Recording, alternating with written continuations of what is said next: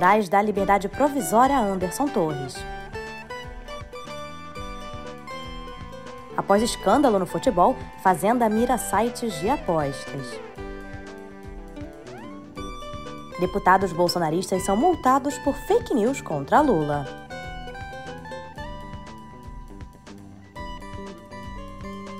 Muito bom dia, boa tarde ou boa noite para você que está me ouvindo agora. Eu sou Thay Oliveira e hoje vou te contar as principais notícias do dia. Então vem comigo, pega o seu bom cafezinho, porque vai começar agora mais um episódio de No Pé do Ouvido.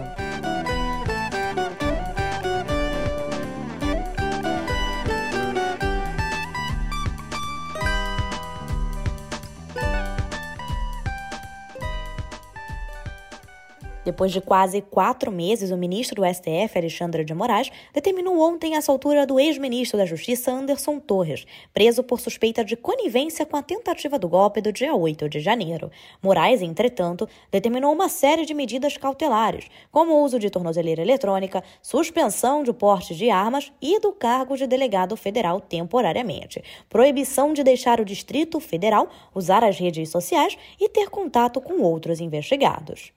Ao autorizar a soltura, o ministro do STF disse que a prisão alcançou sua finalidade com novas diligências da PF que estavam pendentes. Segundo Gerson Camarote, a decisão foi recebida com alívio entre os aliados do ex-presidente Jair Bolsonaro. Para eles, a libertação diminui a possibilidade do ex-ministro assinar um acordo de delação premiada.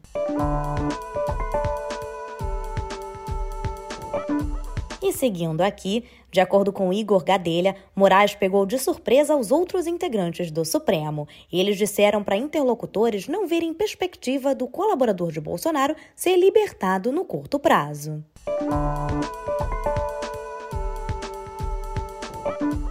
Bom, e mudando de assunto, no Congresso começa a tomar forma a CPMI que vai investigar os atos golpistas do dia 8 de janeiro. Até ontem, 22 nomes já haviam sido indicados para compô-la, sendo 14 da oposição. A comissão terá 32 titulares e a perspectiva é que os governistas sejam maioria. Dos partidos que ainda não indicaram componentes, o PSD do presidente do Senado, Rodrigo Pacheco, deve pender para o lado do governo, embora não integre formalmente a base. Já a União Brasil, que detém três ministérios, ainda é uma incógnita. E correndo por fora, o deputado André Janones faz campanha nas redes sociais para ter uma vaga na CPMI.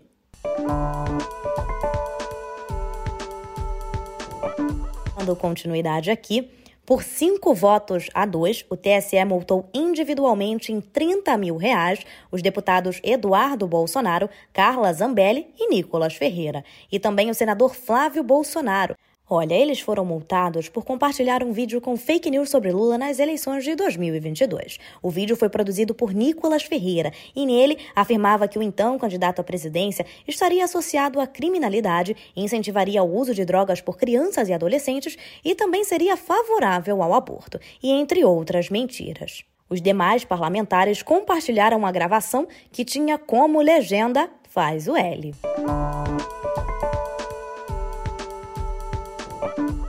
Bom, e para o ministro da Justiça e Segurança Pública, Flávio Dino, as Big Techs intimidam o Congresso com mentiras. E se a PL das fake news não for votado no Legislativo, o STF deve interferir na proposta. Em entrevista ao UOL, ele disse que algumas dessas empresas não têm sede ou representação no Brasil e que desprezam a soberania nacional.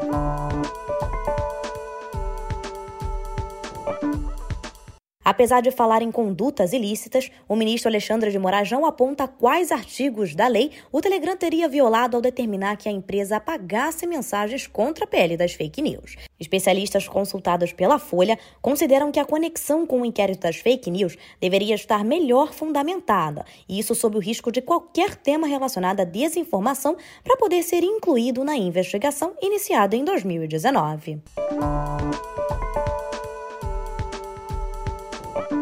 E segundo Carolina Brígido, parte dos ministros do STF e da ala do Ministério Público Federal estão incomodadas com algumas decisões tomadas pelo ministro Alexandre de Moraes.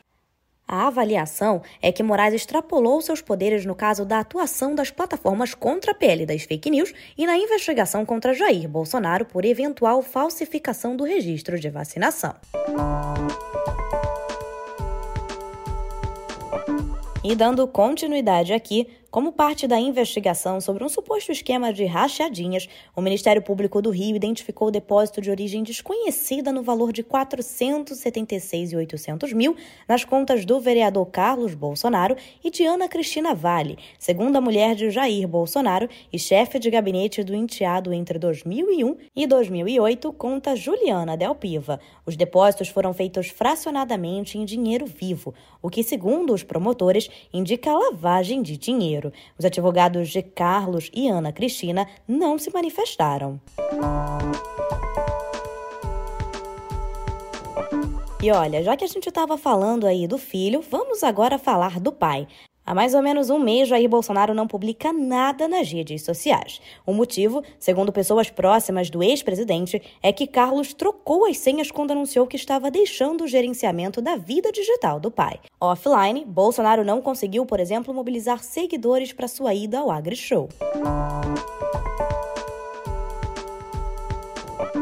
E olha, um depósito de 400 mil na conta do tenente-coronel Mauro Cid, ex-ajudante de ordens de Jair Bolsonaro, está sendo investigado pela Polícia Federal. A transação foi localizada na semana passada na quebra de sigilos bancários durante a operação que levou à prisão do militar por suspeita de adulteração de documentos de vacinação.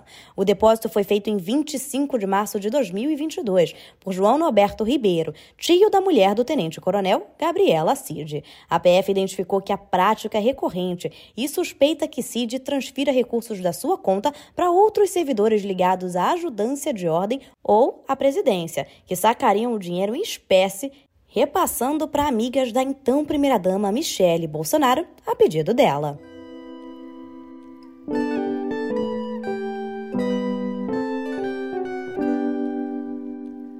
Em resposta ao escândalo de manipulação de resultados do futebol, o Ministério da Fazenda divulgou ontem uma proposta de medida provisória para regulamentar o mercado de apostas esportivas. O texto será assinado também pelos Ministérios do Planejamento e Orçamento, Gestão e Inovação, Saúde, Turismo e Esportes. Quem puder ter qualquer influência sobre os eventos esportivos ficará proibido de apostar, como dirigentes, treinadores e atletas. Além disso, administradores e funcionários das bets menores de 18 anos e agentes públicos também não não poderão fazer uma fezinha. As empresas serão taxadas em 16% sobre o lucro da operação e sobre o prêmio recebido pelo apostador serão tributados 30% de imposto de renda, com isenção de R$ 2.112. Apenas empresas habilitadas poderão receber apostas de eventos oficiais e uma nova secretaria no Ministério da Fazenda será responsável por esse credenciamento. A taxação desse setor já estava prevista e, em abril, o Ministério da Fazenda calculou que as apostas online poderiam gerar até 15 bilhões de reais. A arrecadação será destinada a áreas como segurança pública, educação básica, clubes esportivos e ações sociais.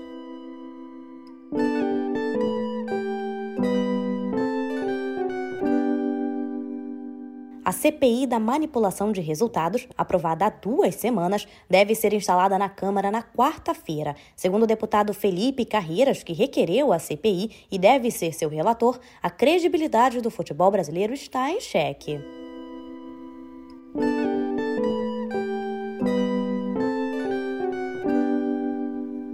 E policiais federais cumpriram ontem mandado de busca e apreensão na usina nuclear Angra 1. A ação está relacionada a dois inquéritos que investigam vazamento de água com resíduos radioativos na Baía de Ilha Grande. A PF apura possíveis crimes ambientais e se houve omissão na comunicação às autoridades.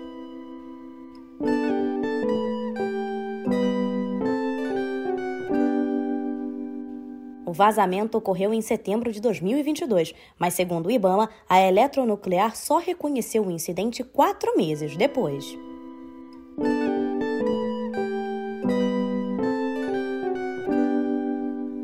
Bom, e os ministros Alexandre Silveira, de Minas e Energia, e Marina Silva, do Meio Ambiente, batem de frente quanto à exploração de petróleo no foz do rio Amazonas. A Petrobras defende o projeto, mas o Ibama não deve liberar a licença ambiental.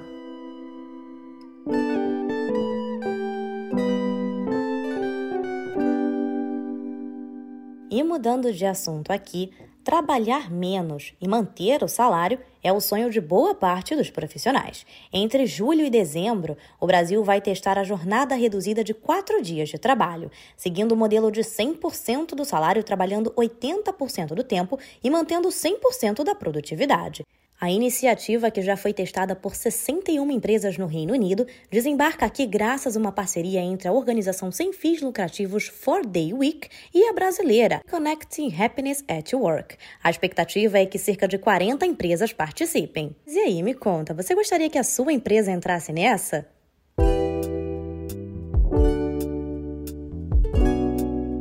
Roberto e Erasmo Carlos cometeram plágio na canção Traumas, lançada pelo primeiro em seu antológico disco em 1971. A conclusão consta no laudo judicial elaborado pelo perito César Penucci Filho, em um processo movido pela professora Erli Cabral Ribeiro Antunes, autora de Aquele Amor Tão Grande, registrada meses atrás. Bom, segundo ela, a música foi entregue a um músico da banda de Roberto em um show no interior do Rio de Janeiro para poder ser apresentada ao cantor. De acordo com o perito, a ideia central da composição de Erli é usada como refrão em traumas, com apenas pequenas alterações rítmicas e de tonalidade. Roberto, que pode contestar o laudo, classificou a acusação como fantasiosa.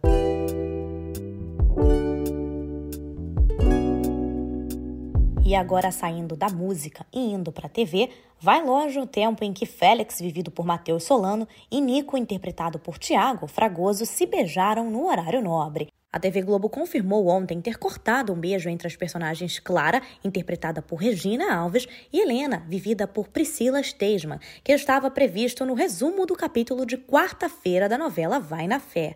Em nota, a emissora disse que toda novela está sujeita à edição, por estratégias de programação ou artísticas. Bom, o corte, que foi facilmente notado na cena que foi ao ar, revoltou as espectadoras que cobraram uma posição de Rosane Schwartzman, autora da obra. Rosane, por sua vez, não se manifestou. E voltando a falar de música, Paulinho da Viola vai tocar nesse domingo em São Paulo em tom de luto pela morte de Rita Lee, do qual era grande fã. Ele deu uma declaração dizendo que adora o disco do Tutti Frutti, referindo-se ao Fruto Proibido, um dos mais roqueiros dela. Mas, na visão dele, o título de transgressor não é exclusivo do rock. Ele disse o seguinte, abre aspas, o samba também foi e pode ser transgressor. João da Baiana, Donga, Garoto, Valdir Azevedo, Canhoto da Paraíba, Pixinguinha, entre outros, todas essas pessoas foram transgressoras dentro da linguagem do choro, fecha aspas.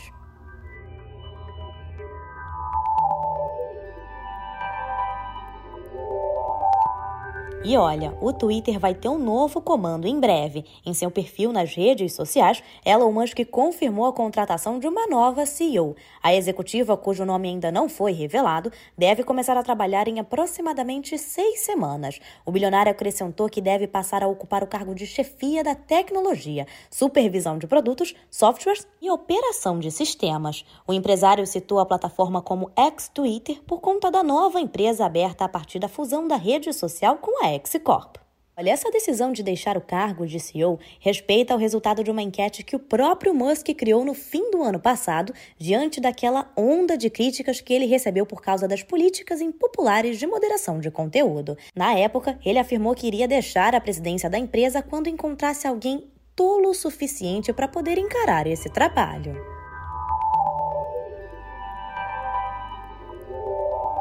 E seguindo aqui, o Parlamento Europeu aprovou ontem novas regras para transparência e gerenciamento de riscos de sistemas de inteligência artificial na União Europeia. O texto inclui regras mais rígidas sobre o uso de reconhecimento facial, vigilância biométrica e outras aplicações dessa tecnologia. O projeto de lei AI Act propõe que as inteligências artificiais sejam supervisionadas por pessoas, que elas sejam seguras, transparentes, rastreáveis, não discriminatórias e não produzam danos ao meio ambiente. Depois de dois anos de negociações, a expectativa é que o projeto passe para a próxima fase do processo, no qual os parlamentares finalizarão os detalhes com a Comissão Europeia e os Estados-membros individuais.